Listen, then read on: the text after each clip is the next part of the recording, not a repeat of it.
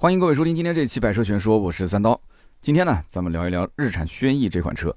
有朋友讲说，最近一段时间啊，三刀终于不说那些冷门车了啊，开始说一些热门车型。其实呢，以前的节奏是按照新车上市的节奏来。最近一段时间，因为正好我们之前是聊 B 级车的一些畅销车，然后呢就切到了 A 级车的一些畅销车。其实如果再继续聊的话，还有一些 SUV 的畅销车，那今年一年的节目基本就排满了啊。当然了，不会这么安排。那么很多人问说这个。呃，历史人物的讲解怎么还不去聊？最近也是在筹备当中啊，大家稍安勿躁，很快就会上。那么前一期呢，我们之前聊过朗逸啊，朗逸在节目内容当中也曾经提过几句轩逸。当时看到群里面啊，包括我们的这个留言区，很多人也会讲说，哎，聊一聊这个车嘛。因为之前我们聊这个车还是在二零一九年轩逸十四代上市的时候，那中间隔了很长时间一直没有说。但是这几年肯定很多人会买这个车，你们去看一看轩逸的销量。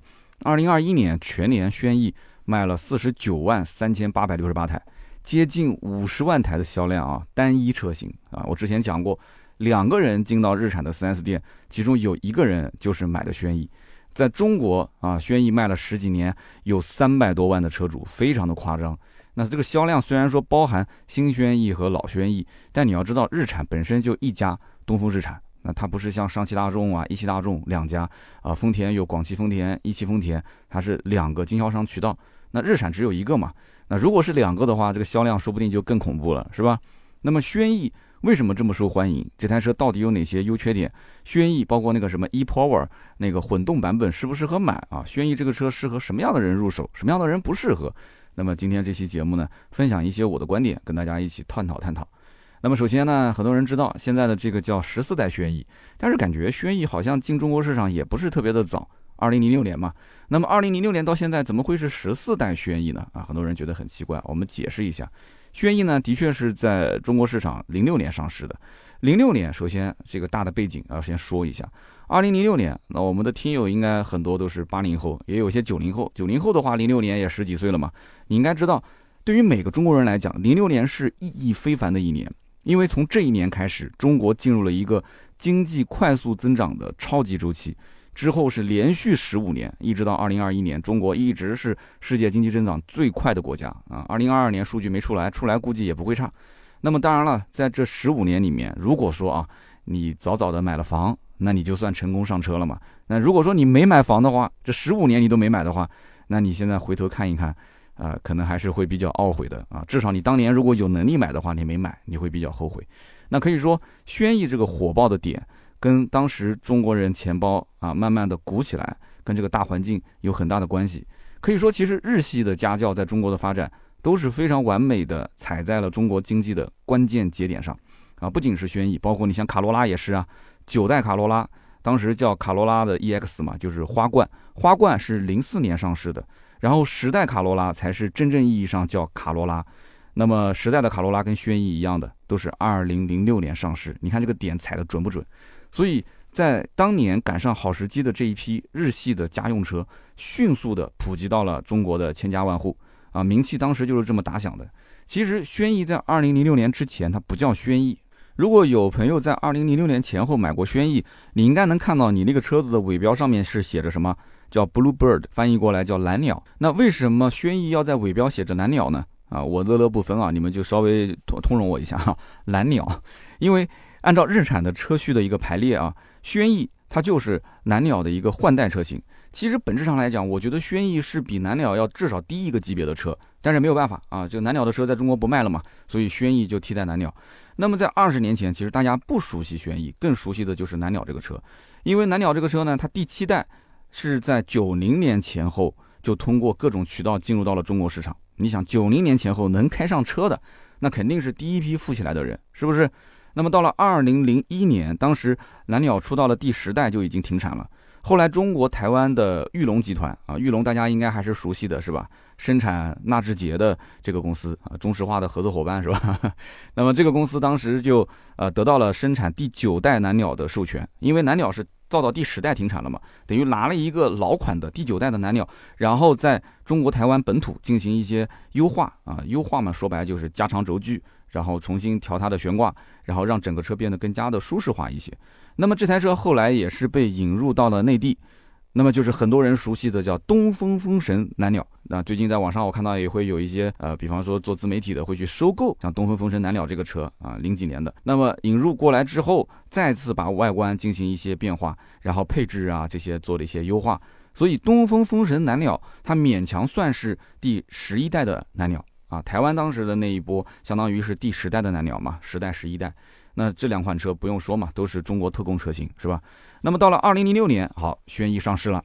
那么虽然说对于中国老百姓来讲，它是第一代的轩逸，但是对外宣传啊，这是已经是十二代的轩逸啊，等于说他把之前蓝鸟的这个历史就续上了嘛。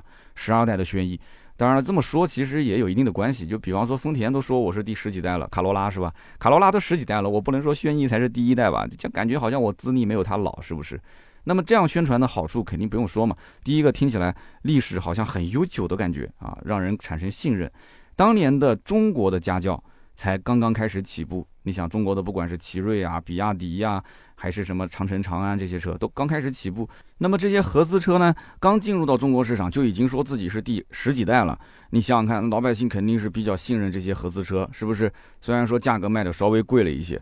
那么这些车在中国这样一个家轿蓬勃发展，就老百姓都开始去普遍去买私家车的时候，合资把中国本土品牌压的是死死的，所以当时那口气没喘过来，现在相当于是中国品牌开始补课了嘛，啊，希望用一些造型比较标新立异的车型去反过来啊，能不能抢走他们的市场，所以才出现了像什么 UNI V 啊、引爆啊这些车。那你会发现，轩逸这个车其实是一个换代周期非常长的车型。二零零六年上市，当时说是第十二代轩逸，对吧？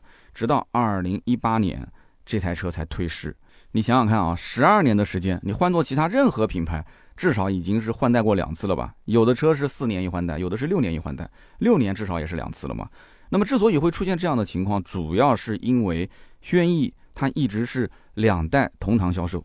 所以你看，十三代的轩逸是二零一二年上市的，那等于说六年换了一次代。但是零六年的十二代轩逸，它就退为经典轩逸，继续在卖。那么一直卖到十三代快要退市了，十二代才正式的退市。所以为什么它是卖了十二年，就这么个原因。那么十三代怎么办呢？十三代等十四代上市的时候，二零一九年上市了嘛？十三代再把它变成经典轩逸，继续去卖。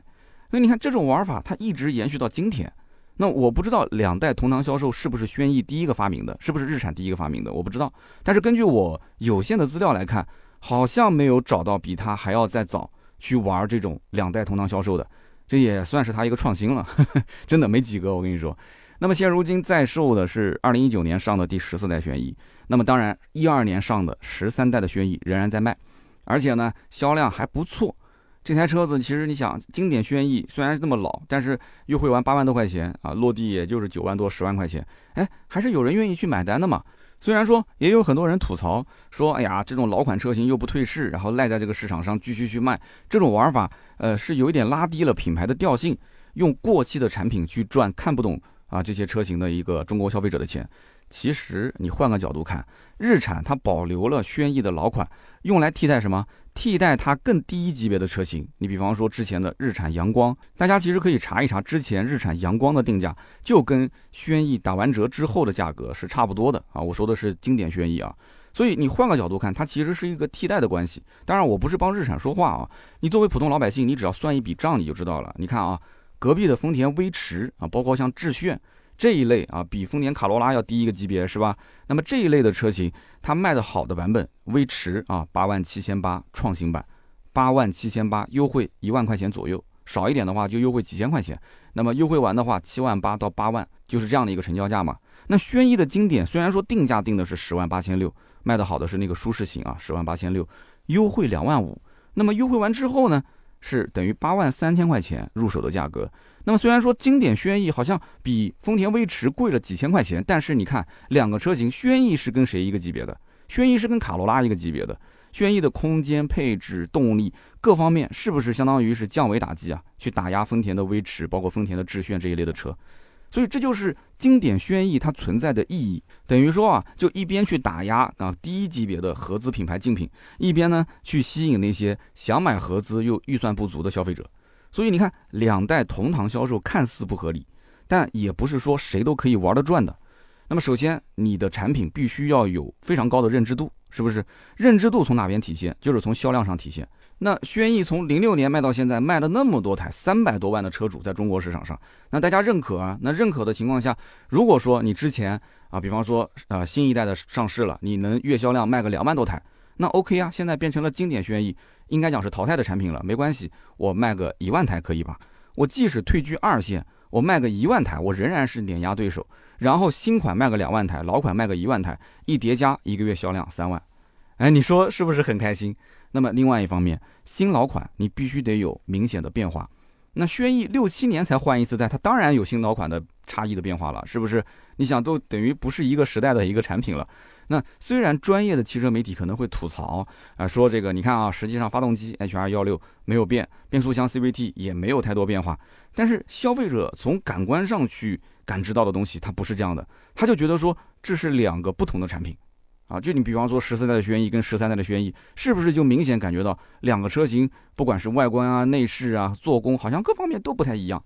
但是你告诉他三大件一样，没有用啊，别人不相信啊，他还是会去买单的。所以你看，轩逸它其实做到了前两点，还有第三点很重要，叫学会取舍。你比方讲，新老款同堂销售，老款产品打击对手的同时，那肯定会不会吃掉自己低端车型的销量？所以日产干脆就把啊，比方说像阳光这种车型停产。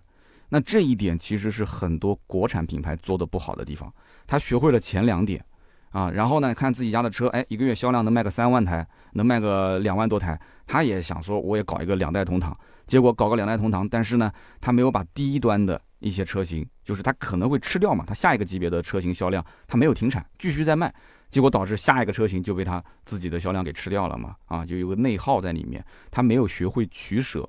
那么新轩逸有哪些优缺点啊？我们也可以去聊一聊。那不仅仅是新轩逸，包括轩逸经典，包括 ePower，都可以跟大家聊一聊。我个人觉得啊，其实轩逸就像是一个企业里面的老员工，他没有什么突出的能力啊，但就是资历最老啊，办事呢也比较踏实，所以说老板也信任他，客户也信任他。那这种人呢，其实看似平时也没有什么具体的工作啊，可能在很多员工的眼里觉得说啊，这个领导也没什么本事嘛，就天天坐在那边，也不知道在干什么。啊，苦活累活都是安排给员工，就是新人啊，或者说是低级别的员工去干，然后他就负责什么呢？就每天跟老板汇报汇报工作啊，PPT 可能也是下面人写的，然后跟客户出去聊聊天、喝喝酒。那你再反观跟他同期入职的那些他的老同事、老员工，那那些人呢，可能心高气傲，三天两头换工作，换来换去，结果到现在绕了一圈，还是在一线打拼，收入也不稳定。那么等过个十几年之后，上了年纪了，再发现。那当初还不如像他这样的，就在原来的那个企业里面混一混，是吧？就摆正自己的位置嘛，啊，不追求什么突出的成绩啊，只要不出错，对不对？我就稳稳当当的把这个手头工作做完，不出错就是最大的胜利。那么造车是不是跟做人的道理很类似？很多国产车型改来改去，总想证明一下自己，但是哎，你看发现他得不到消费者的信任啊。那轩逸经典这种十几年前的设计和技术，同样。十万的预算，那很多消费者他愿意买单买这个车，他就是不买国产车，他哪怕知道啊这个车就是呃六七年前的设计，没关系啊，他愿意，为什么？因为他信任他。所以国产品牌想要打败像卡罗拉、轩逸像这种车型，你思考的问题点是什么？是如何获取老百姓的信任，而不是去研发更新的技术。当然了，我不是说有新技术不用，那有当然好了，对吧？但是你要看性价比怎么样，稳定性怎么样。那十万级别的家用车上面，稳定性是刚需，技术先进它只是个伪命题，老百姓自己都不相信。你说一个十来万块钱的车，你能给到我什么先进的技术呢？省油、耐用、保值，对老百姓来说是最好的技术。我讲的有没有道理？轩逸这个车其实说起来也很神奇，它的这一台 HR 幺六的发动机啊，一点六升嘛，一直用到现在，差不多有十六年的历史了。那么经历过国四、国五、国六排放，依然是屹立不倒。你想想看，就连隔壁本田飞度，当时一点五升发动机国五国六切换的时候，中间大概也有个半年多的时间没有没有生产，是吧？就是为了切换嘛。它之前的那个不达标，要切换完之后啊，稍微改进一下才能上市。那隔壁的卡罗拉都已经换成了一点二 T，换成了三缸的一点五升，哎，但是就日产的这个 HR 幺六发动机，它就稍微优化一下啊，生产工艺，然后照样符合排放标准。它其实之前就算不优化，它照样卖，从来没停产，一天停产都没有。就一天的销售都没有耽误。那么提到这个发动机，大多数人的印象是什么呢？就是省油、稳定，对不对？经济。那么轩逸一点六升的排量，它的百公里油耗是多少呢？我们查了一下比较专业的数据啊，基本上在六点五到七升左右。那这个油耗对于一个1.6升排量的车来讲的话，我相信绝大多数消费者啊，谈不上说超出预期，但是还是比较满意的。啊，你要知道丰田的卡罗拉的混动啊，就那么贵，对吧？用那么先进的技术，那那个混动也就是接近五升的油耗嘛。啊，四点七、四点八、五升的油耗。那么当然了，决定油耗的关键不仅仅是发动机，还有变速箱的匹配。那么虽然说日产的 CVT 变速箱也有很多人吐槽啊，比方说低温保护、异响、故障。那当然有人怕，有人怕你就自然不会去买日产轩逸，你会投靠其他的品牌。那么也有人觉得说，轩逸一年卖个几十万辆车，这种什么 CVT 的故障那是小概率的事件。那你去搜一搜本田的 CVT，那变速箱还漏油呢。你再搜一搜丰田的 CVT 啊，卡罗拉的 CVT，那变速箱它也有异响的问题，是不是？那概率性的问题嘛。大众的双离合嘛，就更不用说。那要这么说的话，那只能是买马自达的 AT 变速箱了。那马自达如果说靠它的 AT 变速箱就能笼络人心啊，就有销量的话，那也不至于说今天销量惨淡到说这个公司都已经快要被卖掉了，是吧？那么关于日产轩逸的这个 CVT 变速箱啊，我其实还想多说两句。实际上，这个变速箱的供应商叫加特克啊，J A T C O 啊，加特克。加特克是全球第三大的变速箱设计生产商，这家公司本身就是日产公司控股的，所以日产啊，包括英菲尼迪，为什么在那么多的车上都要用 CVT 的变速箱？你不管是一点六升的，还是二点零升的，还是二点零 T 的，它都要给你配个 CVT。为什么？它就是为了不让别人去卡脖子啊，自己家的 CVT 我就用在自己的车上嘛，对不对？那么我们回到这个轩逸的 CVT 上来说啊，这一款变速箱其实表现还算不错。就从一个家用车上来讲的话啊，我们不说那个什么 2.0T，配你个1.6升肯定是绰绰有余了。这款变速箱整体来讲驾驶起来还是比较顺滑的。那么很多人开下来感觉就是什么呢？代步很轻松啊。但是这个 CVT 变速箱不适合暴力驾驶，本身你这个发动机功率也不大，对不对？你也不可能暴力驾驶，反复的急加速，那你仍然会感觉到这个车呢变速箱有些力不从心。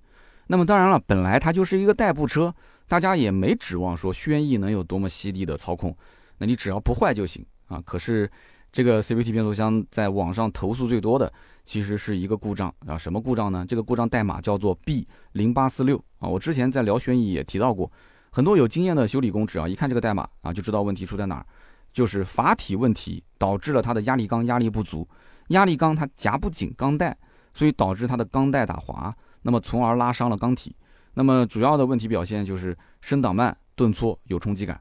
那维修的方法有两种啊，如果是非常严重的话，那肯定是要更换阀体，那费用在三千块钱左右。那如果不严重的话啊，这个问题症状刚刚开始出现，那你可以清洗滤网，然后更换油液。清洗滤网的费用大概三百块钱上下，循环去换油的话，大概需要十二升，十二升大概一千五左右，那么也就一千八百块钱上下吧。那还不如去换一个呢，是吧？那么日产轩逸的 CVT 变速箱，如果你要想延长寿命的话，其实建议三到四年啊进行一次这个油液和滤网的更换。那么如果说我们上面讲的这个 CVT 变速箱算是一个优缺点参半的话，那么下面说的这些缺点啊，其实准备买轩逸的客户还是应该知道一点的。轩逸呢新款上市其实没多久，我当时就做过一个视频的评测，这个车的缺点我说的也很清晰了，就是它隔音降噪做的很一般。高速行驶感觉就是风噪、胎噪，从四面八方啊就往这个耳朵里面灌。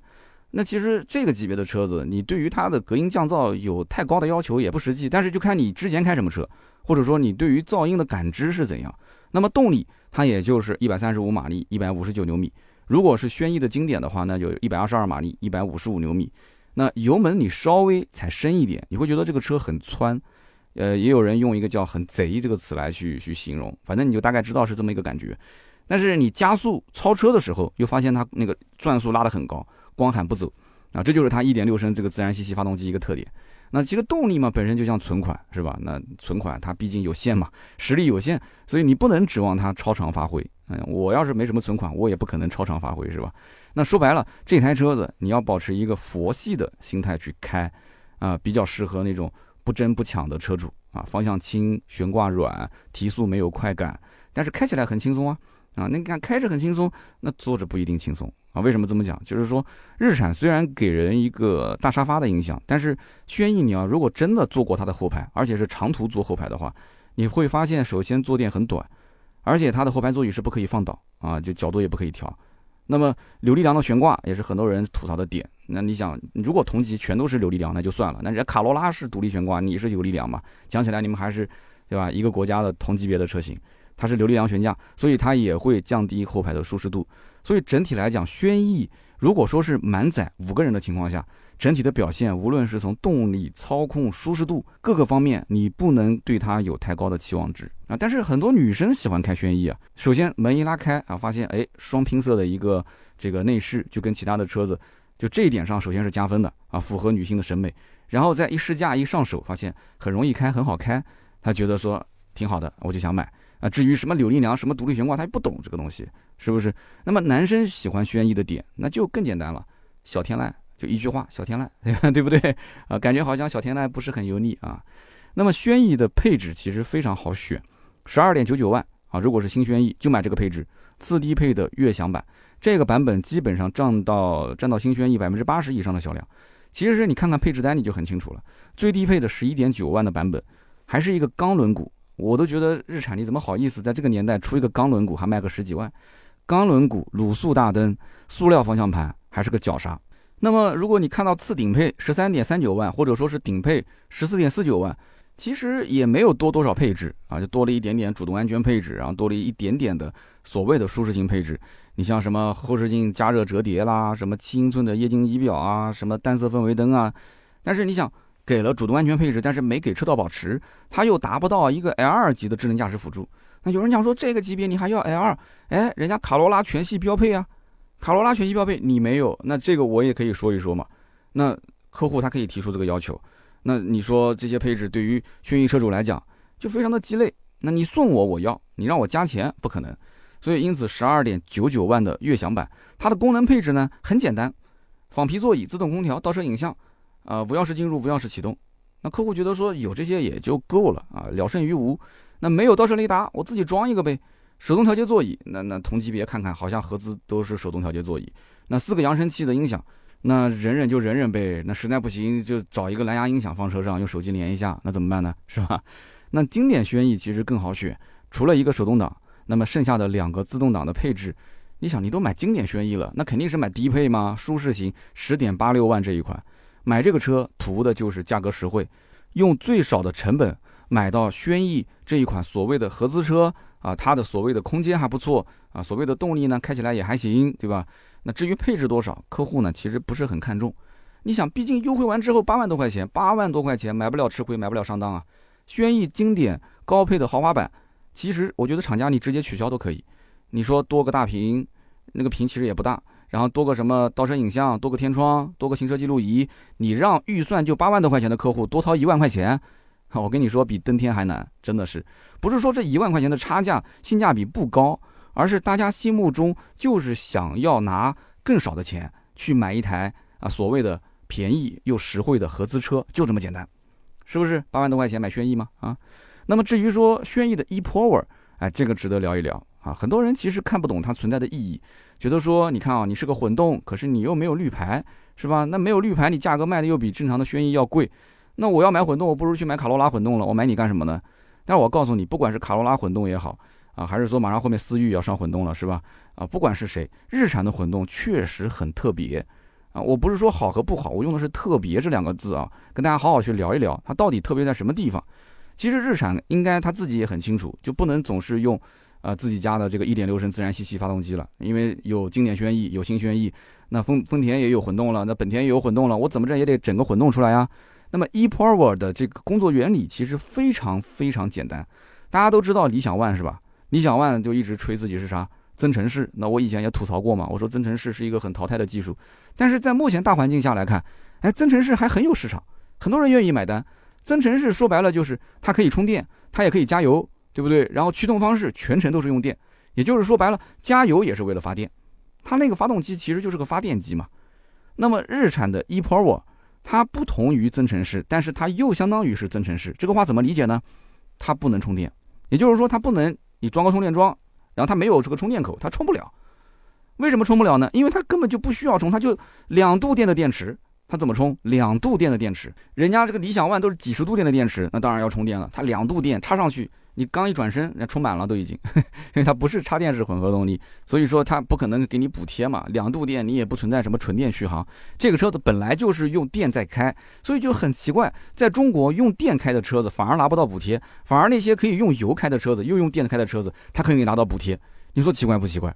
对吧？那这个我们就不能深聊了。你想听我也不敢讲啊，是不是？所以驱动方式你要记住了，ePower 它是全程都是在用电的，不管是高速还是低速都是用电。那么按照日产官方的这个说法，它的两度电的这个小电池，相比于其他的一些普通的电池，它的充放电的倍率高达三十 C，是普通电池十倍左右。那么这样的一个电池包，其实就可以让它只有两度电，但同时把一点二升的这个发电机啊发过来的电快充快放，闪充闪放，是不是？所以呢，你要如果去试这个车，你就会发现它的起步的瞬间输出的这个峰值扭矩三百牛米。它明显感觉就跟那个一点六升的自然吸气发动机它不一样，啊，你你说那个车子贵，那当然了，它这个本身就贵啊，新技术要摊销成本的嘛。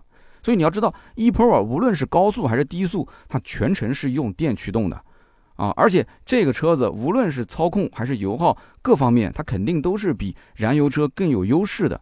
但是消费者有多少人知道这个技术优势呢？大家看到眼里的是什么？首先就是，哎呀，你这个车卖的比普通的燃油轩逸要贵近近两万块钱。那我要多掏两万块钱，你还是个一点二升的三缸发动机，就第二个问题，三缸发动机，而且没有绿牌，没有补贴，这么小的排量，一点二升还不是一点二 T 啊，这么小的排量，这么贵的价格，我脑子进水了，买它吗？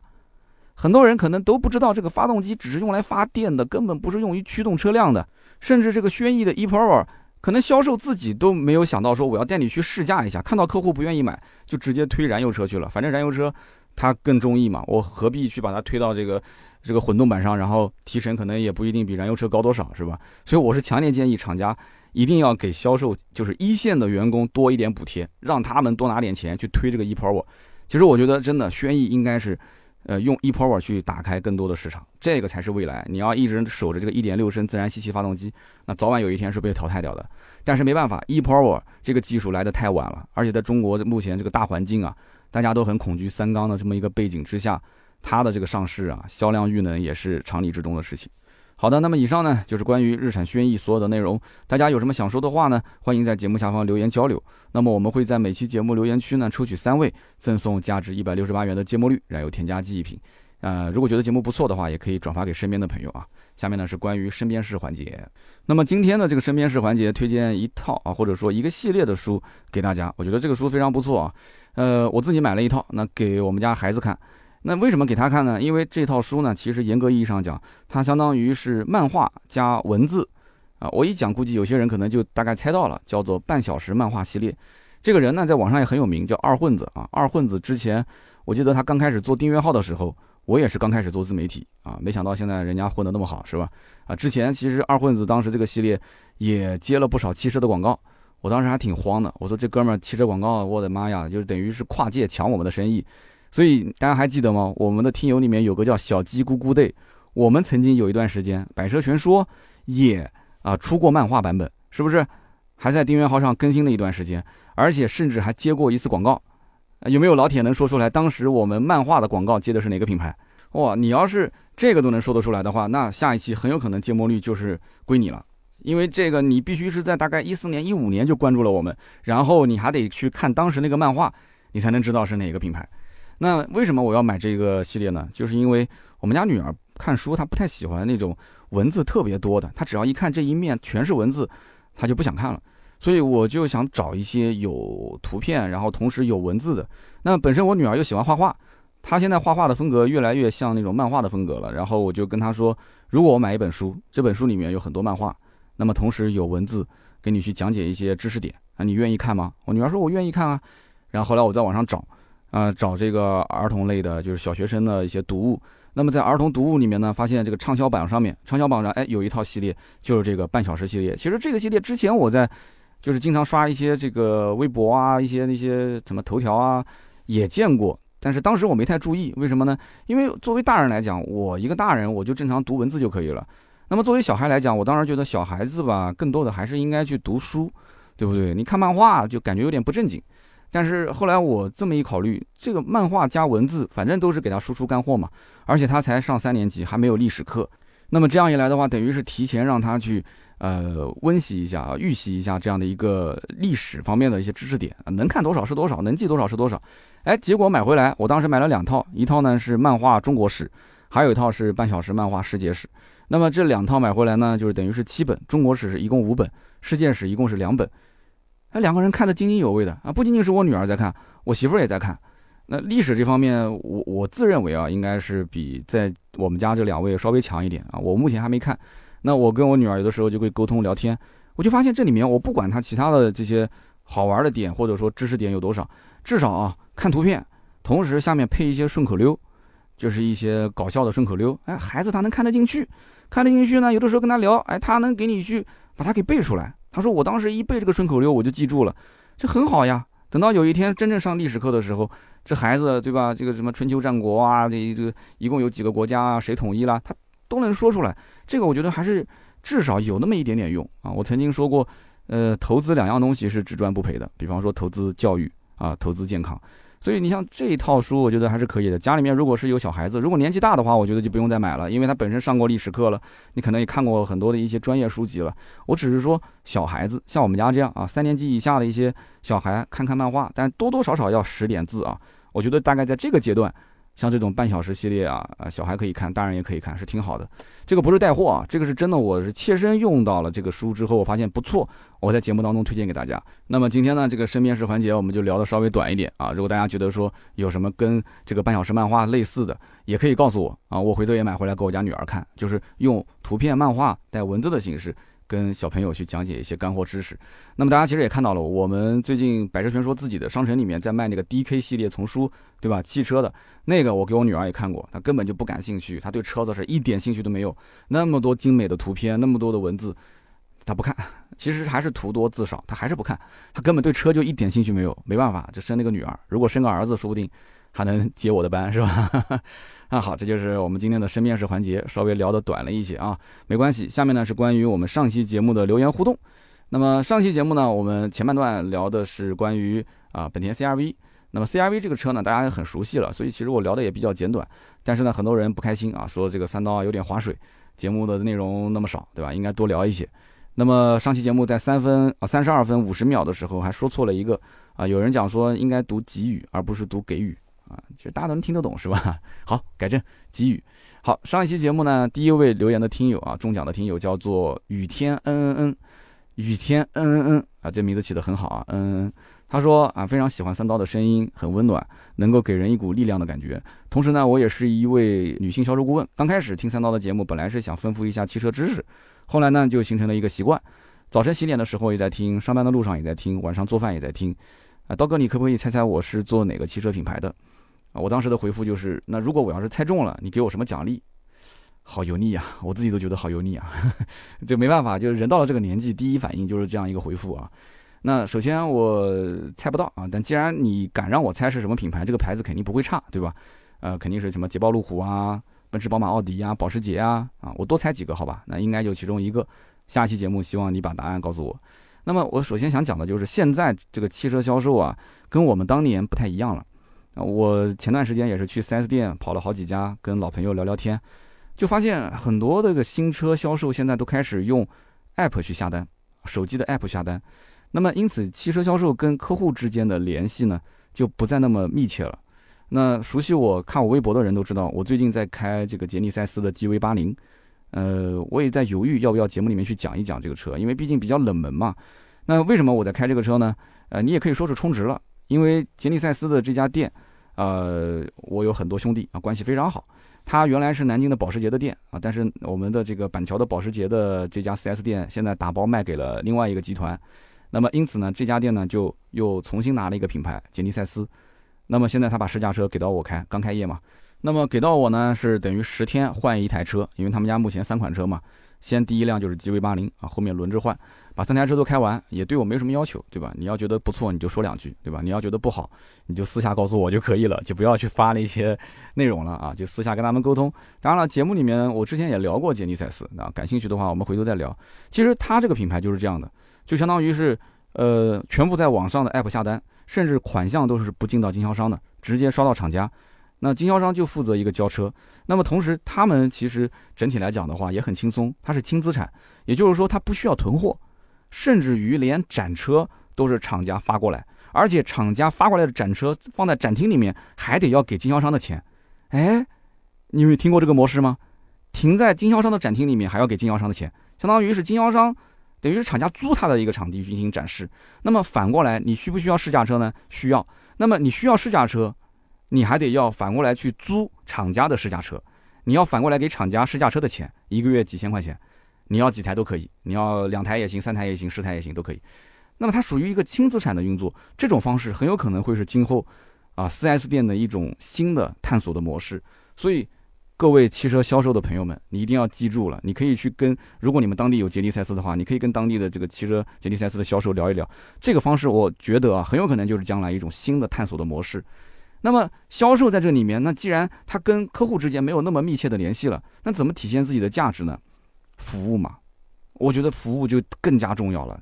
那么以前销售跟客户之间，它好像是一种博弈的阶段，对吧？在买之前一直是尔虞我诈、博弈的阶段。其实他也不希望博弈。如果同城就我一家店，我说了算，我跟你博弈什么呢？对吧？价格都定死的，直接买就可以了。但是同城很多店，这是个体制内体系的问题，这不是说销售个人的问题，那没有办法。对不对？我说出来的价格，我说我不能讲说全全南京最低吧，但至少也价格非常合适。跑到另外一家店一问，那比我报的低，那觉得说我这个小伙子不实在。那我是不实在吗？我不是啊，我是在我的权限范围之内，还给你让了几千块钱。那那家店他就是比我狠，那怎么办呢？是吧？但你要如果拼价格，你就没有价值了嘛。哎，现在好了，现在是全国统一售价，app 下单，那么就更能体现你的服务价值啊。那就看谁啊，服务更加的贴心，更加的能直击消费者的这个小心窝子啊，能让他感觉很温暖，感觉你这个人不错啊，感觉哎呀一直跟你当朋友处，那其实我觉得卖车反而会更轻松嘛，对不对？所以我觉得更多是销售的价值能体现出来，所以不要怕。我记得很多销售留言私信问我，说现在都马上搞直营了，都马上都是手机 app 下单了，那我们这些销售是不是就失业了？我非但不觉得失业了，我反而觉得说销售更加的重要了。因为你想，只要保留实体店的模式，它就是让人与人之间有接触、有温度。买一台车子，在网上下个单，然后车子快递到家，这有什么温度呢？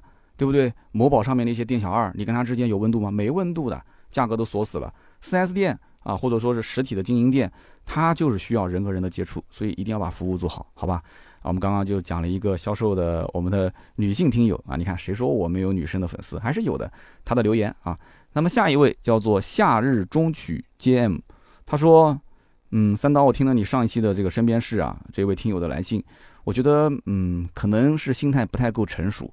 那么记得前几年我还在上学的时候，跟他也是一样的。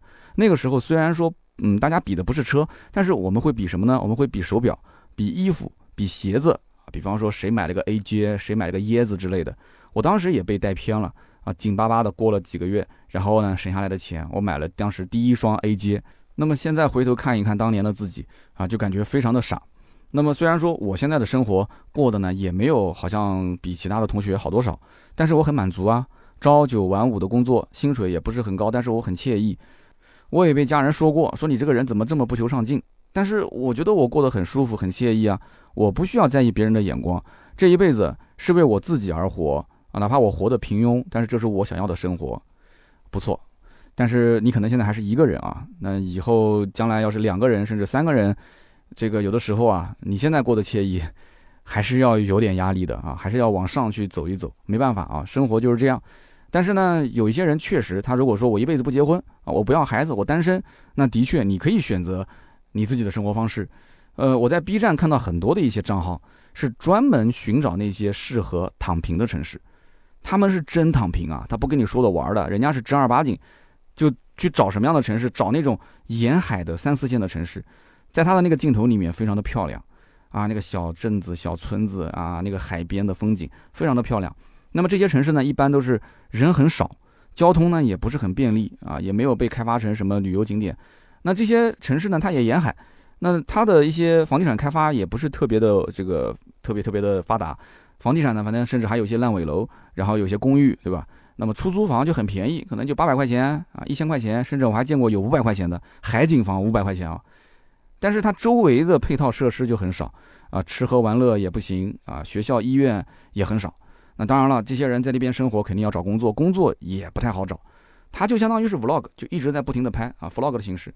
那找到了工作呢，他工资也不高，但是哎，他就选择在这个城市生活，他就选择在这个城市躺平，这就是他要的生活，享受阳光、沙滩、吃吃喝喝，对吧？打个工，打多少钱的工呢，就花多少钱啊，就这么过一辈子。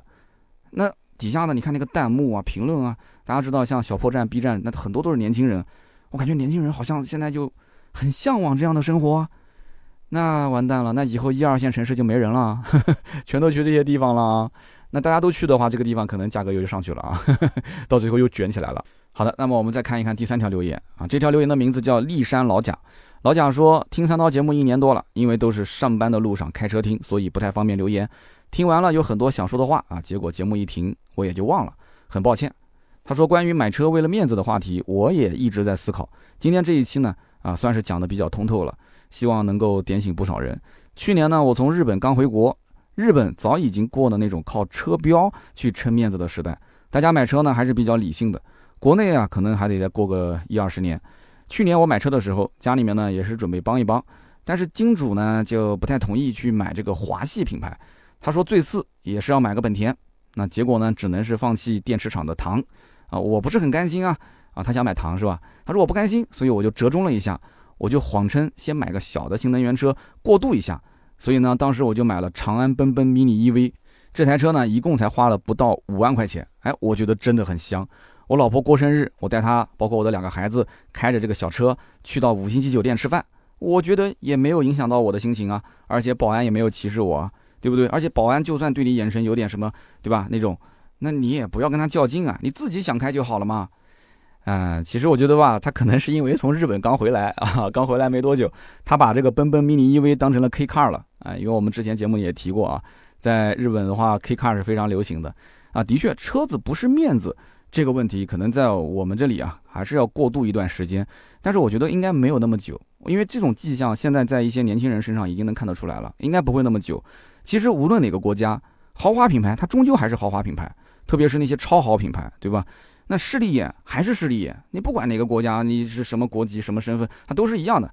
那我最近看了一部这个网飞的片子啊，Netflix 的片子，叫《虚拟安娜》。我之前节目里面推荐过，好像大家没什么感觉。其实这个片子真的很好看。刚开始的情节，我觉得节奏有点慢，你可以前面加速看，然后到了大概第四集、第五集开始，你就可以去跟着它的节奏往里看。讲什么呢？就是讲一个利用假身份的二十五岁的小姑娘。在纽约招摇撞骗啊，假扮假名媛，差点骗了几千万刀，啊，然后忽悠各种上流人士。最关键，这个故事是真的，是真实发生的。那他靠的是什么呢？一个二十五岁的小姑娘靠的是什么？能把华尔街的那些精英骗得团团转？他靠的无非还不就是那些浮于表面的包装吗？私人飞机、豪车、名表，不就这些东西吗？其实所谓车子是面子这个问题，我觉得啊。呃，就是包括这位听友留言说，哎呀，中国可能很多的老百姓还是把车当面子，车子当面子，我觉得是什么，在十到二十万这个区间，或者说十万以内更便宜的一些车，这个层面的消费者应该打消这个想法，就这个级别就不要再去想到什么品牌溢价了，什么合资比国产好，你不要有这些想法，你只要追求稳定啊，销量比较大的车子，稳定、省心、空间大、好保养、好维修，这种车一律可以买。啊，就不要去再比其他的一些东西，把它当成一个工具来买。好，那以上就是上期节目的三位中奖的听友啊，非常感谢大家的留言。当然了，这期节目大家觉得不错的话，也可以多多的留言，多多的转发。那么希望关注我们更多的原创内容，可以关注公众号“百车全说”，还有我们的哔哩哔哩“百车全说”啊，每周都会更新啊一到两三部的视频。那么同时还有我的微博“百车全说三刀”啊，以及我的抖音号“三刀砍车”。那么今天这期节目呢就到这里，我们周六接着聊，拜拜。